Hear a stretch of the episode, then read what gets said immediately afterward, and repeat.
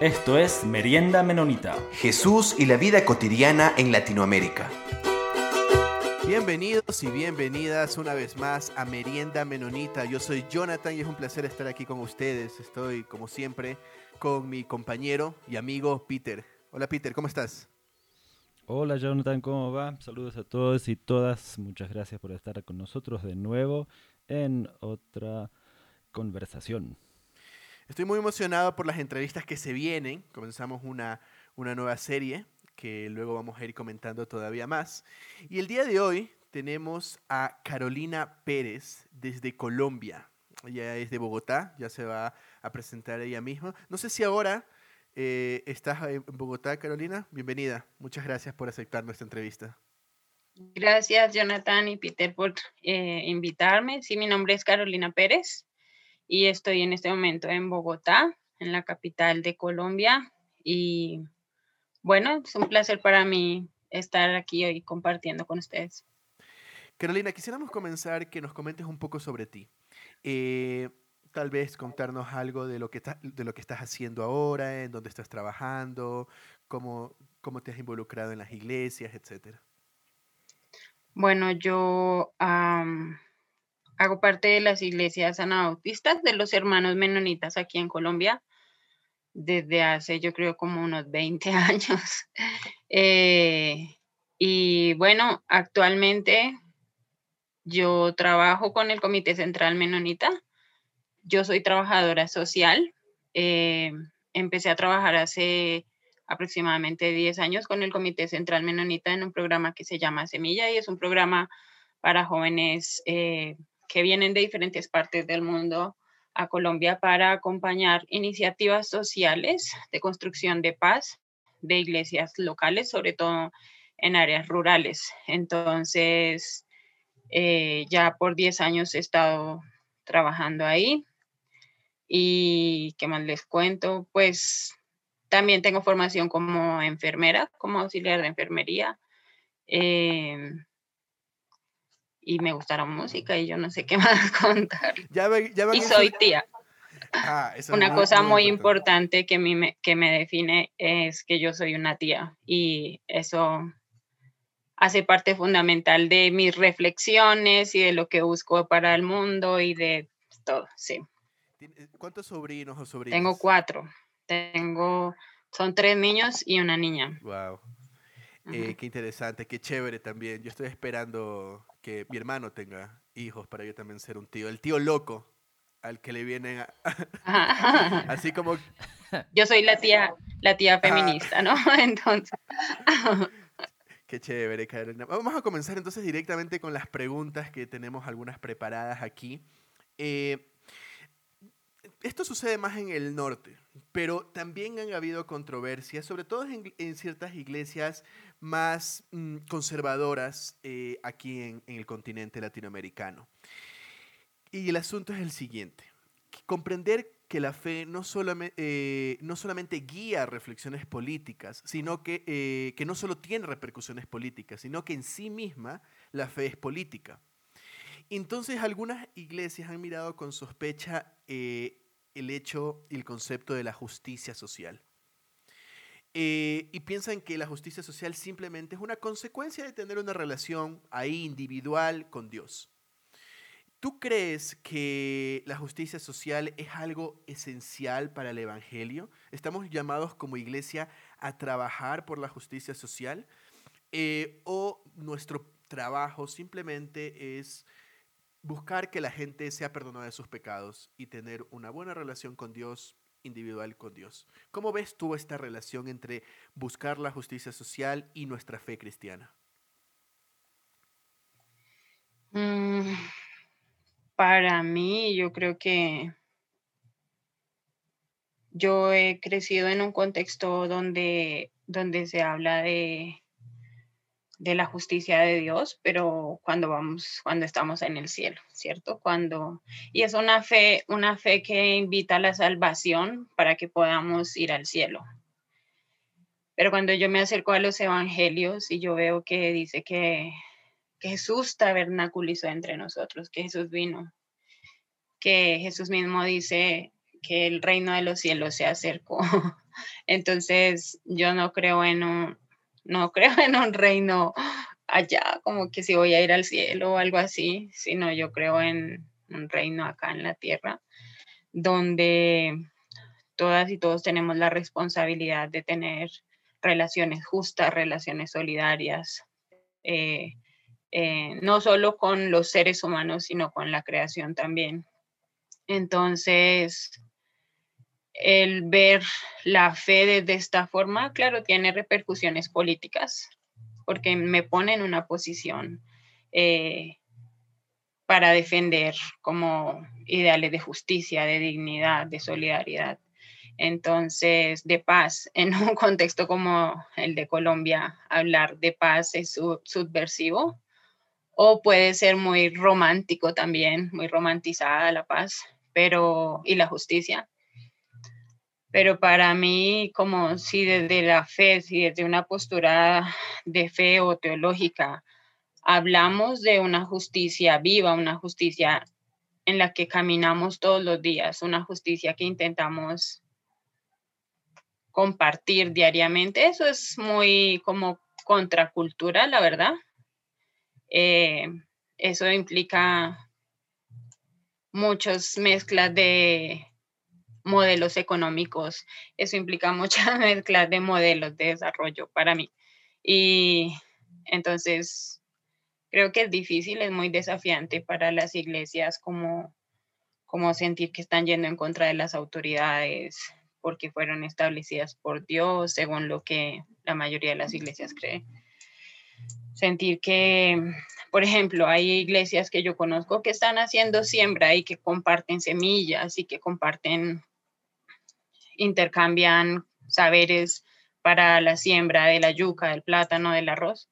Y eso es ilegal, compartir semillas, intercambiar semillas, eso es ilegal. Entonces otras iglesias piensan como, no, terrible, cómo están desobedeciendo. Y yo no sé, yo creo que no sé, la verdad no sé cómo pensar en ese sentido, cómo las algunos espacios eclesiales entienden que el reino de los cielos se acercó. Porque para mí quizás, aunque se acercó, los espacios eclesiales se están alejando del reino de los cielos. Entonces, em, en lugar de promover una, la justicia social, en lugar de promover eh, la dignidad humana, se está promoviendo la exclusión, se está promoviendo la eh, como opresión también. Eh, las iglesias aquí, yo no sé cómo pasará en otros países en América Latina, pero las iglesias de las ciudades aquí están completamente desconectadas de, las realidades eh, de las iglesias en la ruralidad y lo que se concibe como justicia en la ciudad es muy diferente a lo que se concibe como justicia en la ruralidad. Entonces, em, no sé, yo creo que ya no he respondido a la pregunta y hablé muchas cosas. Sí, gracias, este, Carolina. Pero quizás para, darle vuelta un poco a, esta pregunta, este, Ahora, porque ahora en, tu experiencia este, profesional, laboral, digamos, estás trabajando en una institución que sí o sí tiene esta presencia social, o sea, es parte de su misión y, es una institución este, cristiana menonita que parte de su misión es evangelio, pero sí o sí, como dije, es, es una misión del Comité Central Menonita, esta acción social en, diferentes ámbitos y, maneras, desde luego, pero desde la, desde la perspectiva de, de, una congregación, o sea, de una iglesia. Entonces, como dije, para dar la vuelta un poco a, a, esta pregunta, entonces, de, de qué hizo Jonathan, de, desde, desde una congregación, desde una comunidad de fe, ¿cómo va esta dinámica? Entonces, no sé, esto viene a mente de, por, conversaciones que hemos tenido con otras personas, por ejemplo, con um, cuando estábamos haciendo la serie de, entrevistas del libro de Palmer Becker de cómo hacer iglesia. Um, ¿cuál, ¿Cómo ves esta dinámica desde de hacer acción social desde una comunidad de fe, pero cuando la misma comunidad de fe no tiene una, organización y, no hay justicia dentro de la comunidad de fe. Porque desde una ONG, ya, nuestra ONG se está organizada así y hacemos acción social y también podemos decir que estamos este, llevando el, el Evangelio muy bien. Pero desde una comunidad donde estamos íntimamente interrelacionados y hay personas que desde luego quieren intercambiar esas semillas y hay otras personas que en nuestra comunidad no. O ni siquiera hablemos de acción social. En nuestra comunidad de fe hay dudas, preguntas, de todo. ¿Cómo ves esa dinámica de hacer esa acción social en la esquina, en la plaza, cuando dentro de nuestra comunidad hay injusticia? Y, ni, ni, siquiera necesita ser injusticia grave, puede ser injusticia de, confusión de roles o algo así. Sí, yo creo que la, la, vida de la iglesia, de muchas iglesias, por lo menos de las que yo conozco, viven como diferentes incoherencias en su práctica.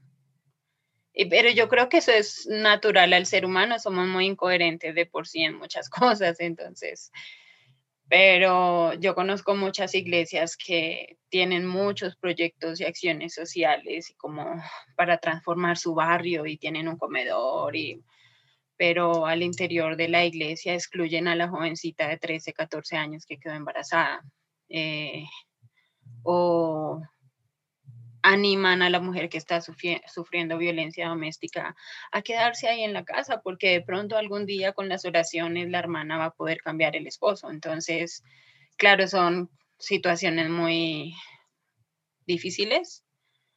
Em, que cuando yo miro como un poco desde de, afuera, mm, podría quedarme solo diciendo, no, tan incoherentes, tan injustos, mentirosos, yo no sé, una cantidad de cosas, pero no sé, creo que para mí un poco mi forma de, de abordar, de acercarme ha sido permanecer en esos espacios y de pronto ser una de las incoherencias más a favor de la justicia, más a favor de la dignidad. Creo yo, espero estar siendo así, no sé, pero sí, yo creo que en general nuestras iglesias, no solo las iglesias anabautistas, en general las iglesias evangélicas viven muchas situaciones eh, muy, muy complicadas el testimonio es una cosa que es tan importante para la, vida de la iglesia. Todos tienen que ser así, perfectos, todos. Y yo creo que el testimonio se ha convertido en un yugo que favorece la mentira, que favorece la, la injusticia, que mientras nadie sepa lo que yo estoy haciendo, yo puedo ser opresor y yo puedo señalar y yo puedo, eh, sí, no sé, pero al mismo tiempo que yo veo esas incoherencias, veo también el impacto que las iglesias han tenido en los contextos donde están y veo como, por ejemplo, yo conozco una iglesia y yo he contado esta historia como mil veces porque me, impacta muchísimo. Y es una iglesia con unas prácticas mucho más conservadoras que otras iglesias. Eh, piden que las mujeres van en falda y, que las mujeres no pueden como son, es una iglesia afro, entonces las mujeres no pueden usar productos en su cabello, eh, porque todo eso es pecado, como hay mucho, mucho tema de uso de productos como desodorante, como muchas cosas que son consideradas como pecado. Entonces, eh, cuando yo llegué a esta iglesia, las mujeres no querían hablar conmigo porque yo usaba aretes o collares o cosas así. Y ellos estaban construyendo su templo, un gran templo. Y yo cuando vi todo eso que estaban haciendo me parecía como que no tenía sentido porque era muy grande y a mí no me gustan las mega iglesias y ellos pretendían hacer un gran templo en una comunidad muy pequeñita, muy pequeñita. Y con todo su tema de, de lo que es pecado, de cómo tienen que ser los hombres y las mujeres. Em, un día yo les pregunté, bueno, ¿por qué construyen este templo tan grande? No, no, ustedes están sufriendo para conseguir el dinero, ustedes están sufriendo para, para construirlo, ¿por qué no piensan en algo más pequeño? Me dijeron, porque en este templo tiene que caber todo el pueblo. Si todo el pueblo no cabe, no sirve este templo. Y yo pensé, como bueno, si el evangelismo y las misiones y todo eso que sueñan las iglesias en general, pues yo no creo que todo el pueblo se va a convertir, pero bueno, esos fueron mis pensamientos secretos acá. Y varios meses después de que ellos habían terminado una buena parte del templo, hubo una inundación. Y el único lugar que quedó en seco fue este templo. Era como estaba en una parte alta. Y todo el pueblo, todo el pueblo pasó la noche allí. Y para mí fue como quizás Jesús diciéndome, es que no tienen que convertirse para que el templo sea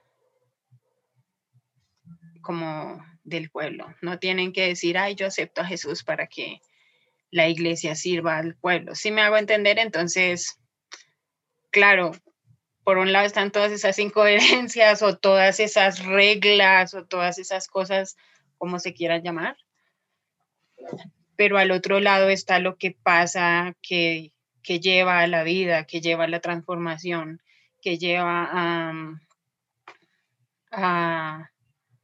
a, las relaciones al final del día, a que nos relacionamos, a que somos vecinos, a que, sí, no sé, después cuando estaban echando el piso del templo, tocaba conseguir cemento para echar el piso y era como, como era tan grande, como es tan grande el lugar, se necesitaban muchas personas.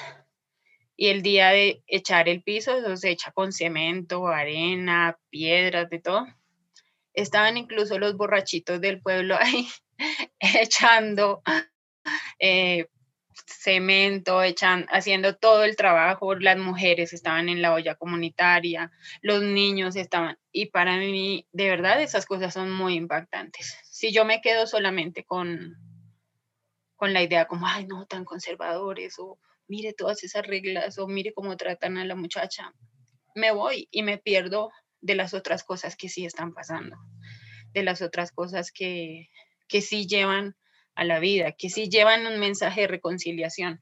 Entonces, yo no sé, yo creo que yo he intentado como navegar esas incoherencias siendo yo misma quizás también una incoherencia para ellos, entonces, para ellos y ellas. Gracias, eh, Carolina. Y pienso también en esta idea de que cada uno tiene que elegir sus batallas. No podemos pelear todas las batallas que están allá afuera. Nosotros vemos en los contextos qué se necesita estar peleando y creo que ese a veces es un problema, un, problema del progresismo, de que simplemente eh, ven que ciertas cosas en el norte se está peleando y queremos aplicarlo de manera crítica en las pequeñas zonas rurales eh, de nuestros contextos y como que a veces no cabe tanto. Y por ahí va quiero hacer la otra pregunta, Carolina.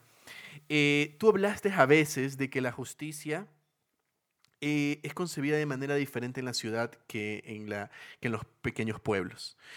¿Qué, quisiera que profundices un poco más sobre esto. ¿Qué diferencias ves en la justicia, en las prácticas religiosas, en las zonas rurales eh, donde trabajas y en las zonas urbanas? Porque a veces nuestros oyentes pueden solamente haber sido creados, yo mismo vengo de ciudad y siempre he estado en ciudad, ciudad, ciudad, ciudad. Entonces cuando voy a un lugar o a un pequeño pueblo me, veo, me doy cuenta de otras necesidades que no estaban a mi vista. Entonces, ¿qué podrías profundizar, contarnos un poco más, tal vez alguna otra historia de estas diferencias que ve entre ciudad y pueblo en cuanto a, la iglesia? Mm, yo creo que mucho tiene que ver como con el estilo de vida y el estilo de trabajo, como la ética en la ciudad, como yo tengo que salir, tomar el transporte, llegar a mi trabajo, como cumplir un horario, como todo así, tener, dependiendo del trabajo, yo, yo quiero hacer claridad que me encanta mi trabajo, voy a poner el ejemplo de otra persona o cuando yo no tenía este trabajo.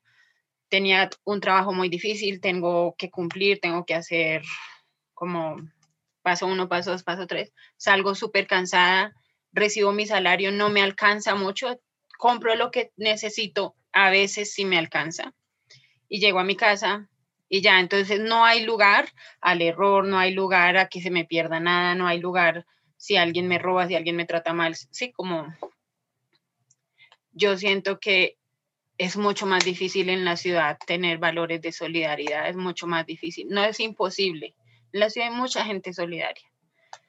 Eh, pero yo siento que en el campo, en lo rural, eh, la solidaridad es el estilo de vida.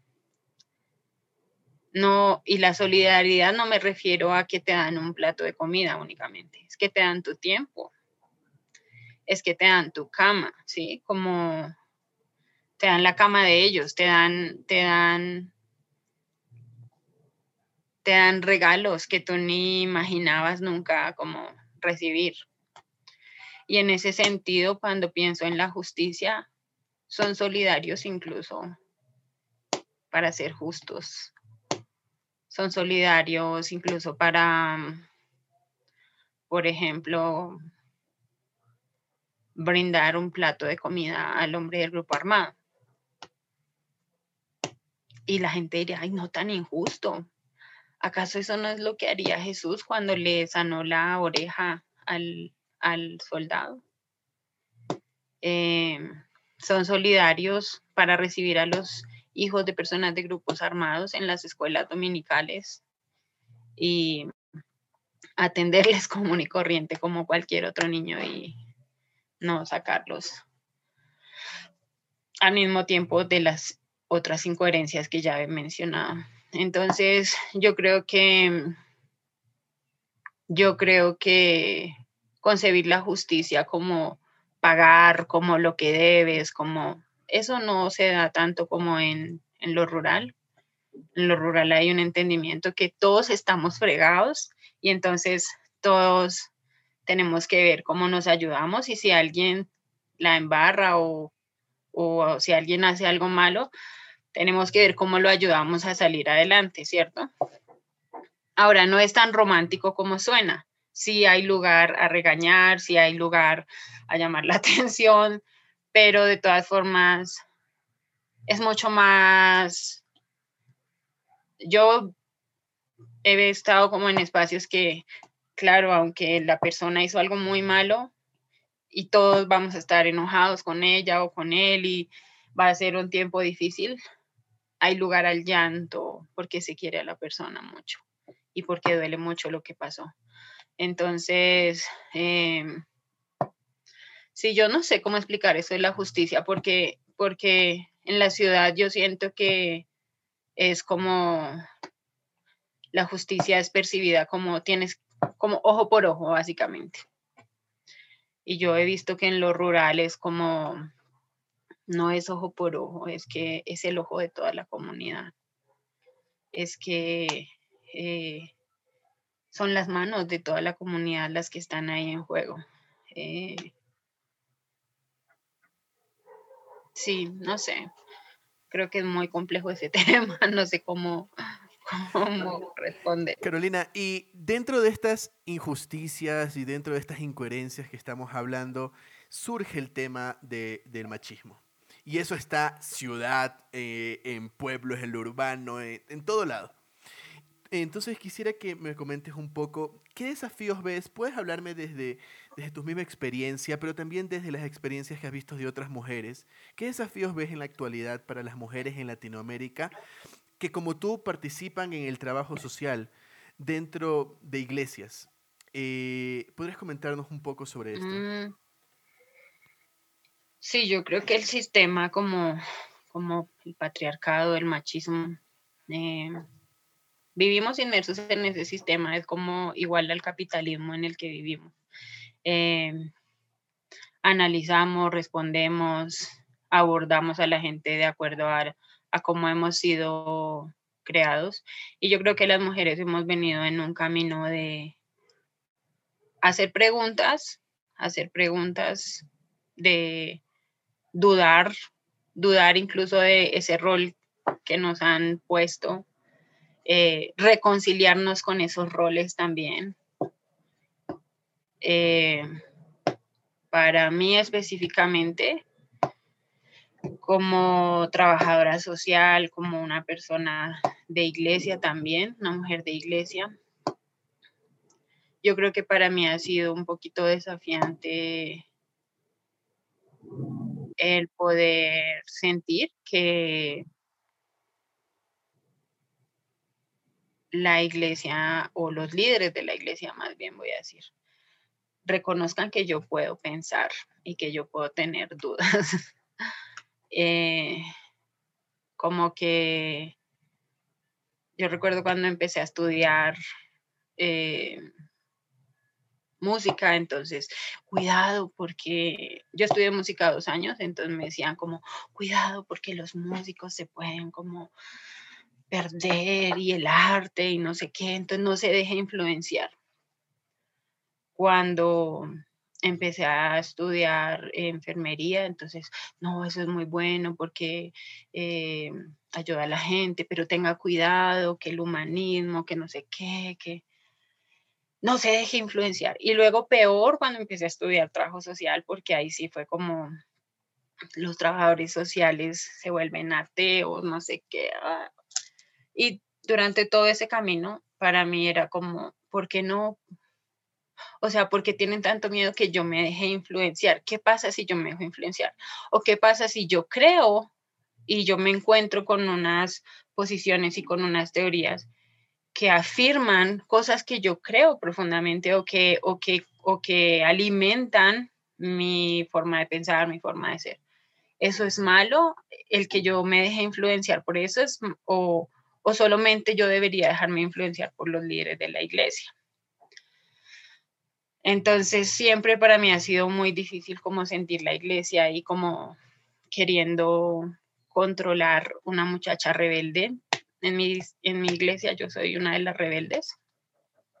La denominación en la que yo hago parte como miembro, por ejemplo, eh, no permite que los jóvenes apliquen al programa que yo facilito y yo soy miembro de esa denominación porque dicen que es un programa izquierdoso, un programa que pone a los jóvenes a dudar, y al comienzo, o sea, como les digo, como seis años atrás, yo, no, no me, como, no sé cómo explicarlo, como me sentía muy mal que la iglesia me rechazara por eso, que la iglesia no dejara eso. Y llegué a un punto hace algunos años de pensar, oiga, muchas gracias, porque si dicen que el programa hace eso, básicamente están afirmándome, no me están juzgando, no lo siento como que me están diciendo algo malo, yo siento que están diciéndome, Carolina, estás haciendo lo que tú crees.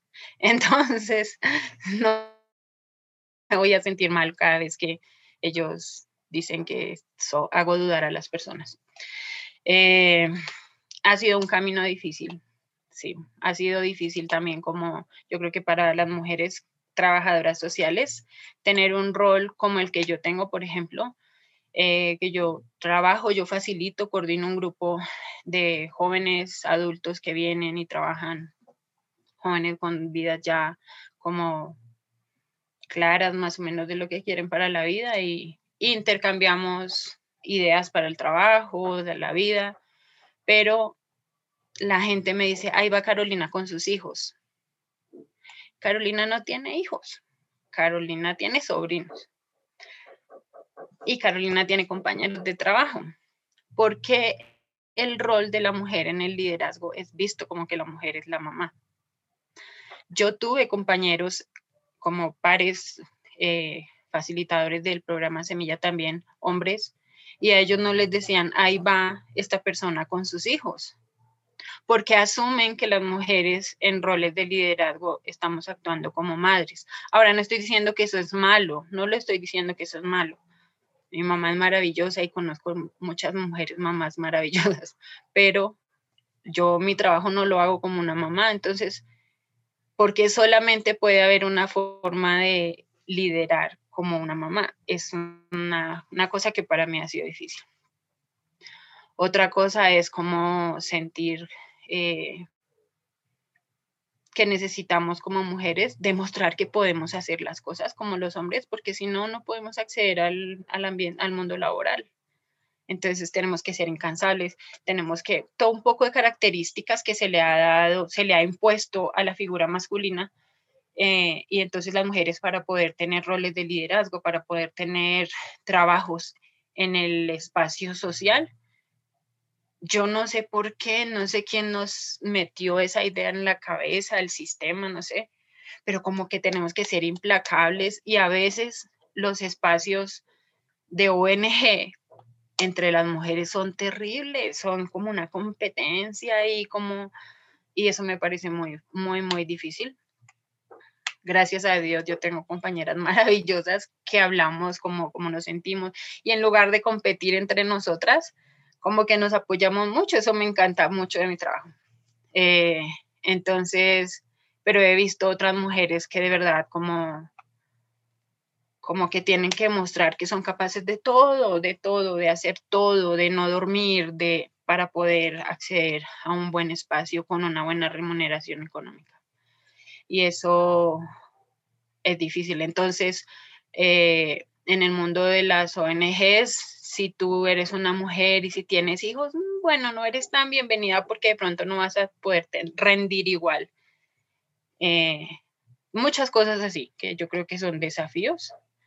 También como el tema de, en la iglesia, como, no, ya, fijo, fijo, ella eh, va a venir con sus ideas radicales de feminismo, ¿no? Como que todo el mundo tenga cuidado, no la escuchen, ¿no? Entonces todo eso es difícil yo actualmente tengo, como asisto en una iglesia y el pastor ha sido muy como tranquilo y me ha dado la bienvenida y de hecho él me llama muchas veces para darme espacio para compartir en la iglesia, pero es él, él es único, como él y su esposa son únicos, porque los otros es como nada.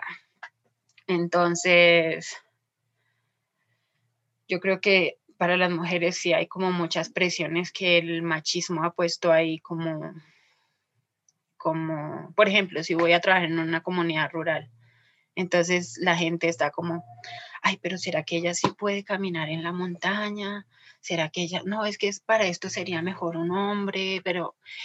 Y si uno puede, si uno lo logra, si uno logra caminar en la montaña, entonces no dicen, ella es una mujer. No, es que ella parece un hombre, es fuerte como un hombre ay, Dios mío, eso es como, y como tú dijiste hace un rato, o sea, como tenemos que escoger nuestras batallas y ahí yo ya no les presto atención, simplemente digan lo que quieran, yo soy yo, entonces, pero sí es difícil. Y a veces me he encontrado con compañeras, con, con mujeres que llegan, sobre todo mujeres de Estados Unidos y Canadá, en mi experiencia, que llegan hablando como que ellas son como la panacea del feminismo y que ellas lo saben todo del feminismo.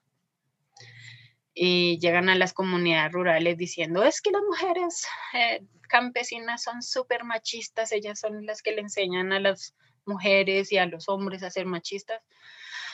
Ay, no sé, para mí eso es muy complicado porque no quiero entrar con ellas a pelear, ellas tuvieron otras experiencias, han, han tenido, o sea, yo creo que en América Latina en, en algunos de estos temas estamos como atrasados unos 10 años, entonces las dejo que ellas mismas se estrellen con la realidad que tenemos unas mujeres como súper mujeres que hacen milagros, súper mujeres que multiplican los peces, multiplican el pan. Yo conozco, he estado en espacios donde donde las mujeres por el amor tan profundo que tienen por sus comunidades montan una olla comunitaria y tenían todo para alimentar a, a 100 y terminan alimentando 200, 300 y cómo, yo no sé, la solidaridad femenina y el poder femenino ahí se ven reflejados.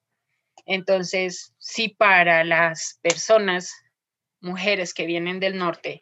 Eso no son actos del feminismo, del poder de la mujer, de la sororidad, de la solidaridad, de, de esa relación y ese vínculo tan profundo que tenemos entre mujeres para el cuidado de los otros y de las otras. Yo no sé entonces qué es feminismo. Pero yo día a día aprendo por mi trabajo. Yo tengo que ir a comunidades rurales y a, a espacios más pequeñitos en las ciudades, como muy puntuales, para, para conocer socios que tiene el CCM. Y yo me quedo a veces como tan impresionada de, casi todas son mujeres. La mayoría son mujeres. Pero los líderes, los pastores son hombres.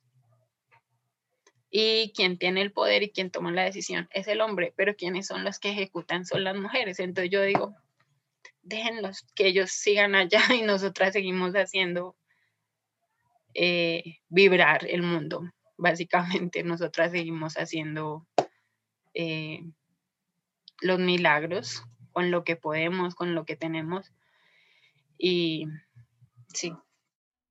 Carolina, volviendo a, un poco a, mm, este, a este punto anterior que, que estaba hablando de, esta diferencia de, justicia en el ámbito urbano versus rural, este, quería ver si nos podía comentar un poco este, la, bueno, la, realidad que, que, Colombia pasó hace algunos años sobre el, las cuestiones de, paz y, el plebiscito y todo eso, que, que eso jugó bastante en esa realidad de lo rural y lo urbano y este concepto de justicia.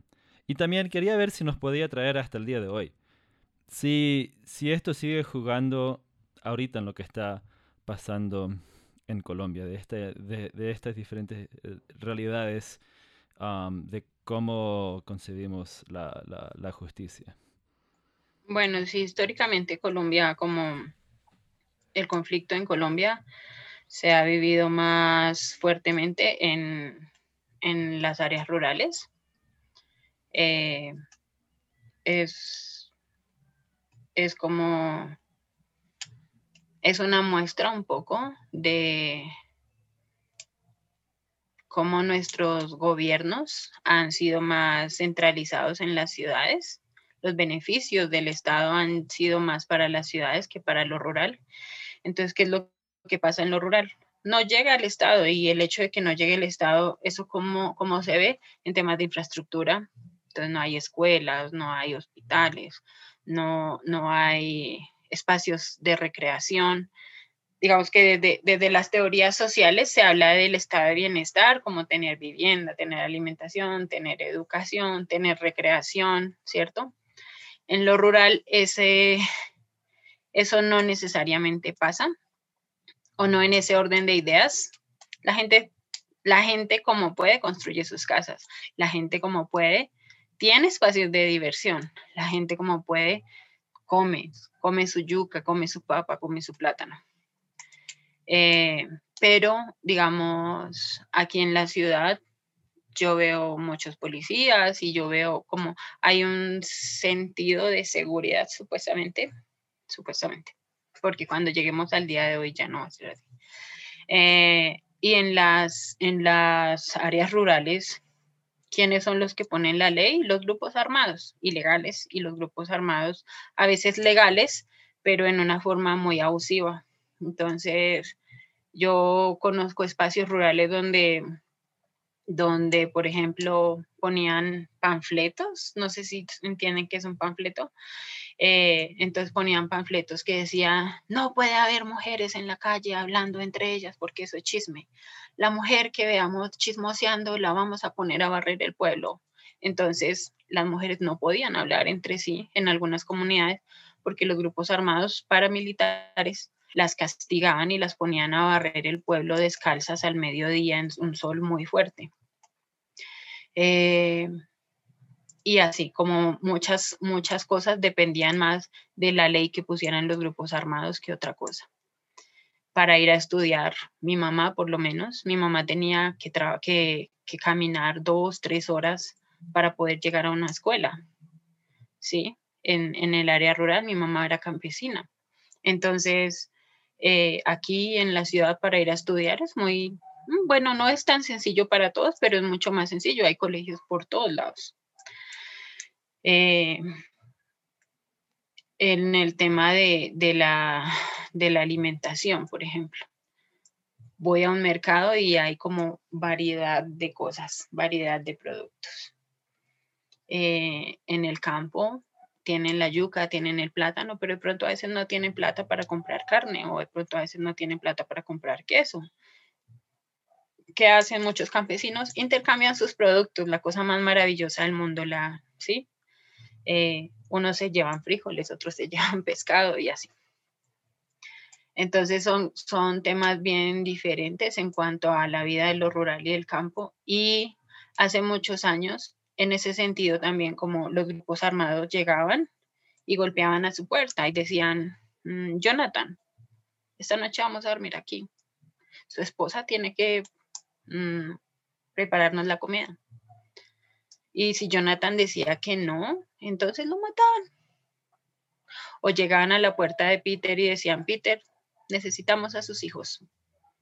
Nos los llevamos. Peter, no, mis hijos, ¿cómo así? Sí, nos vamos a llevar a sus hijos.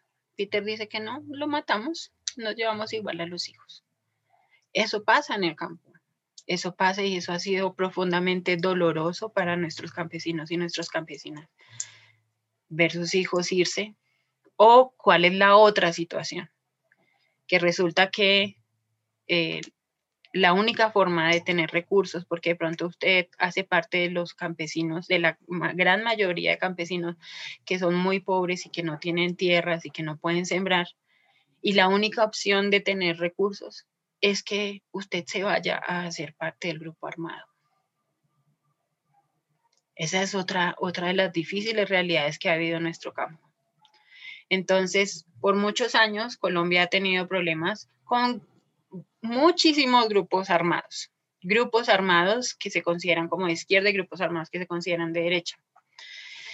Entonces, em, se intentó hacer un, un acuerdo de paz eh, y para el mundo era como, wow, Colombia, el acuerdo de paz, esto se llenó de ONGs, muchas personas extranjeras querían estar aquí en Colombia mientras se firmaba un acuerdo de paz, porque eso es atractivo para las hojas de vida de los extranjeros, poner que vivieron en un país en un proceso de acuerdo de paz. Eh, perdón, yo soy muy crítica al respecto. Entonces, eh, se hace un acuerdo de seis puntos después de como tres, cuatro años de, diálogos, un acuerdo de seis puntos que básicamente tienen que ver con el campo y con justicia del campo también. Eh, también con un tema de no, que no se vuelva a repetir todos los secuestros, todo lo que hicieron los grupos armados. Y se dice, Colombia tiene que elegir. Uno de esos puntos de paz, del acuerdo de paz, tenía que ver con el tema de la participación política y hablaba de que de dar participaciones eh, igualitarias para las mujeres, para las comunidades indígenas, para, imagínense, o sea, como, como mujeres, comunidades indígenas, eh, eh, comunidades LGTBI, darles participación política, o sea, que eso vaya en un acuerdo de paz me parece como una locura, eso debería ser lo, lo normal, pero bueno, lo pusieron ahí porque no es lo normal y muchas iglesias salieron en las ciudades a marchar a decir nos quieren homosexualizar a todos y cómo así que las mujeres darles espacio para hablar y es la única vez que yo he visto que la iglesia se mueve a marchar para decir que no a algo. Y yo me atrevería a decir que la mayoría de las iglesias en las ciudades, las iglesias evangélicas, las iglesias católicas, eh, dijeron que no al acuerdo de paz en las ciudades. Dijeron que no y eso fue muy doloroso, muy doloroso. Yo recuerdo, yo voté, yo fui y voté que sí. Y ese día me fui para una comunidad rural en los Montes de María y al, en la noche cuando salen los resultados, y yo estoy entre campesinos y ellos me dicen, Carolina, ¿qué pasó? ¿Por qué dijeron que no? Si es que ustedes no han sufrido lo que nosotros hemos sufrido. Fue súper doloroso para el campo, porque el campo fue el único que dijo que sí. Yo no sé si buscan un mapa, van a darse cuenta que las áreas rurales dijeron que sí al acuerdo de paz. Entonces ahí se nota mucho de la injusticia, mucho de cómo, cómo las ciudades perciben la justicia, perciben la paz. Eh, aquí nuestros problemas son de robo, de asaltos, hay cámaras por todos lados para que la gente no le robe en su celular, para que la gente no le robe en su carro. Eh, pero en el campo están matando a los jóvenes, están matando a las mujeres, están matando a los niños.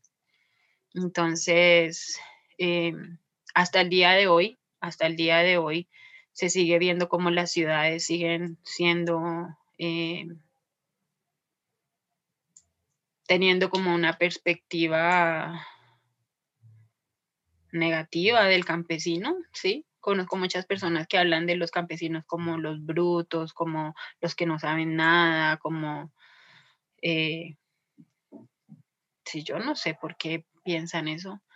Em, entonces, los, es como que se ha, se ha dado valor solamente a la, al que estudia en la universidad, se ha dado valor solamente, pero no en cualquier universidad, en una universidad de la ciudad, ¿cierto?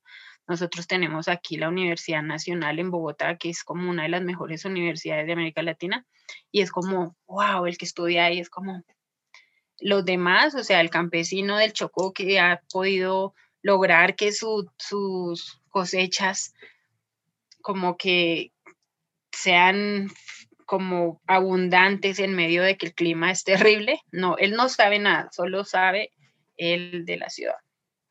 Entonces llevamos expertos de la ciudad a enseñarle a los campesinos cómo sembrar. Llevamos expertos de la ciudad a enseñarles a los campesinos cómo eh, responder a los desastres los expertos son los de la ciudad. Y eso es supremamente como una muestra del colonialismo que tenemos en la cabeza, que nos hace pensar que solo lo de afuera es lo que sirve, lo que vale, lo mejor. Y lamentablemente nuestros campesinos, muchos creen eso, muchos, y hasta se sienten agradecidos de que venga el doctor o la doctora, que no es ni doctor ni doctora, a enseñarme cómo tengo que sembrar mi tomate, a enseñarme cómo tengo que ordeñar mi vaca. Entonces, en todo eso se sigue viendo la injusticia. Hoy en día estamos en un paro, un paro que empezó en noviembre del 2019, eh, pero el año pasado por la pandemia estuvo muy, muy quieto. Eh, un paro donde los estudiantes están diciendo estamos aburridos porque si estudiamos pasamos mil años para, para pagar el estudio. Eh, necesitamos una educación que, que no solo nos dé una perspectiva y no solo nos eduque para ser eh, empleados, sino que también nos eduque como para, para pensar más críticamente sobre la, lo, laboral. Eh, tenemos campesinos ahí incluidos que están diciendo necesitamos que nos arreglen las vías, ¿sí? Yo tengo un bulto de, de, de maíz y entonces viene alguien y me lo compra a mí en 10 mil pesos, pero ese alguien lo vende en la ciudad en 500 mil pesos. ¿Por qué hay esa, ese, ese abismo? Yo no tengo la plata para sacar, para el transporte, todo lo que me implicaría a mí sacar ese maíz. Las vías para los campesinos son muy malas para sacar sus productos. Les están exigiendo usar una cantidad de productos que solo traen mal a la tierra, solo traen mal a los campesinos que lo usan y pues por supuesto en un largo plazo a quienes consumen esos productos. Eh, los campesinos están cansados de tener que ir lejos para acceder al médico. Yo conozco lugares donde la gente tiene que viajar 8 o 10 horas para poder ir al médico eh, y ni siquiera les atienden, ¿cierto? Porque son campesinos. Entonces hay una, cantidad de, temas ahí, los líderes sociales, todos los líderes sociales son un blanco para ser asesinados. Después de la firma de los acuerdos, han estado matando sistemáticamente a personas firmantes de los acuerdos de paz. Estos son personas que eran eh, del grupo de las FARC, que se desarmaron que están intentando tener una vida diferente, que están eh, tomando decisiones diferentes, tienen alternativas de trabajo y los están matando. Entonces mucha gente está reclamando, hay una mezcla de reclamos, hay una mezcla de cansancio generalizado del pueblo.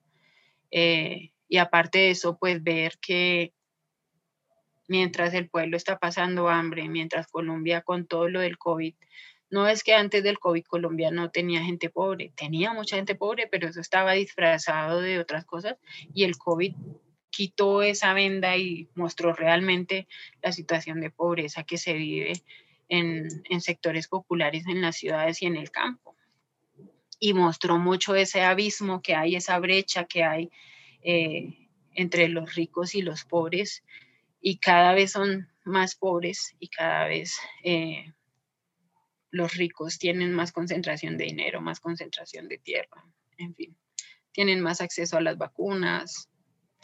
Eh, si les toca quedarse encerrados por el COVID, entonces se quedan en sus fincas, en sus haciendas y, y familias de 12 personas a veces que compartían una casa con dos habitaciones, pasaron seis meses ahí, mujeres sufriendo la violencia doméstica, pasaron ahí encerradas. Eh, entonces la gente en general está cansada. La policía ha hecho y deshecho el ejército. Eh, la gente está como, ya no quiere más, la gente ya no quiere aguantar más.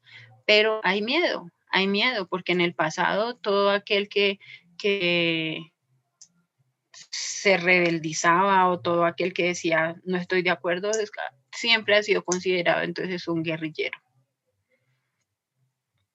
y me parece muy difícil la posición de muchas personas como como de decir, yo estoy de acuerdo con el paro, pero yo tengo miedo que me saquen de mi trabajo.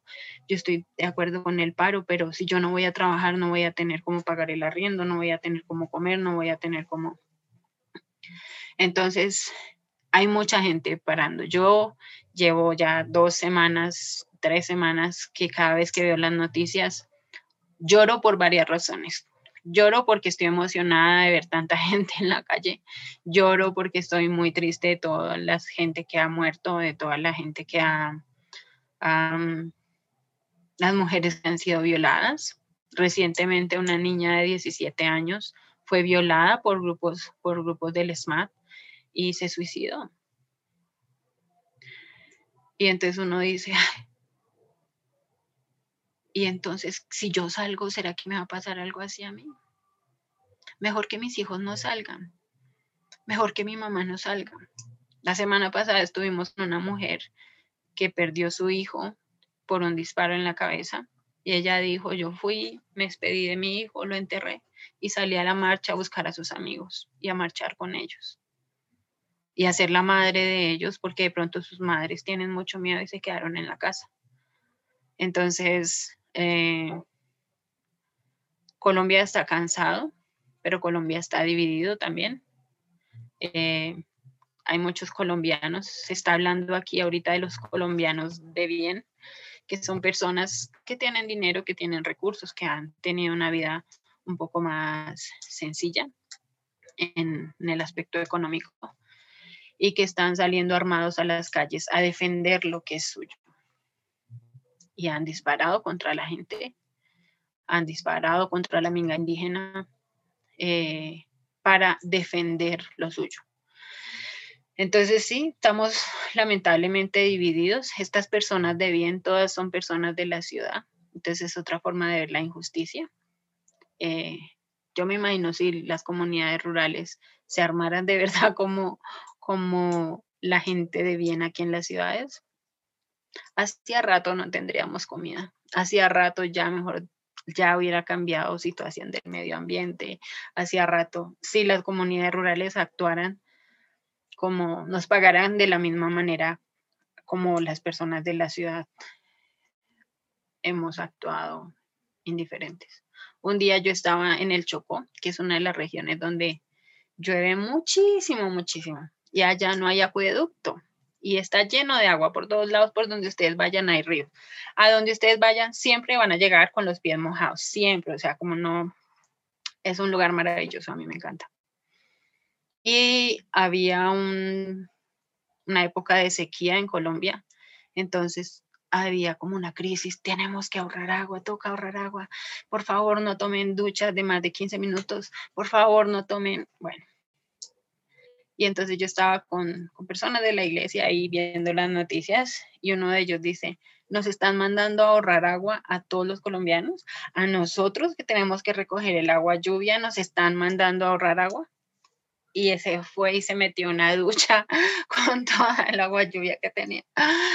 Y me pareció tan maravilloso como pensar como somos tan bobos en las ciudades, como que realmente no desconocemos tanto la realidad del otro, desconocemos tanto como y yo no sé si es solo porque, porque es así, porque somos ignorantes, o no sé si es porque queremos ser ignorantes. Y si ignoramos de verdad todo eso que pasa, quizás la conciencia no nos va a pesar tanto y la conciencia no nos va a juzgar tanto, no sé.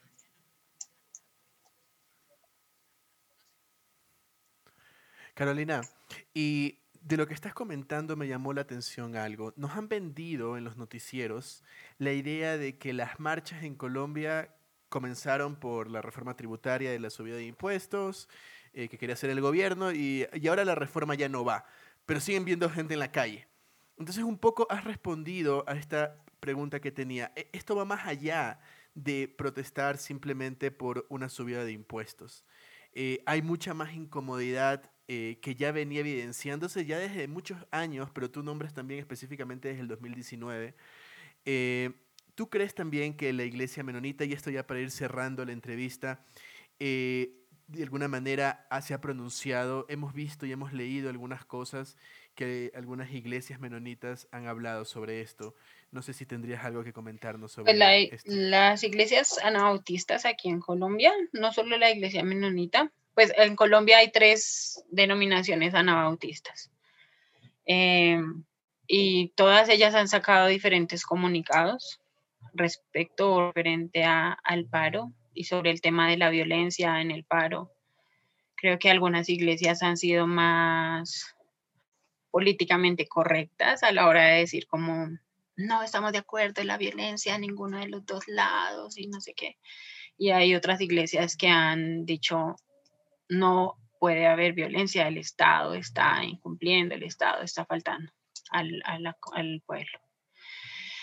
Las razones del paro son muchas. La reforma tributaria fue como una gotica que, que rebasó la copa, ¿sí?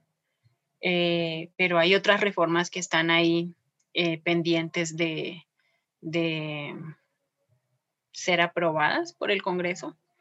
Eh, entonces la gente está marchando, está diciendo no, no más reformas, ojo.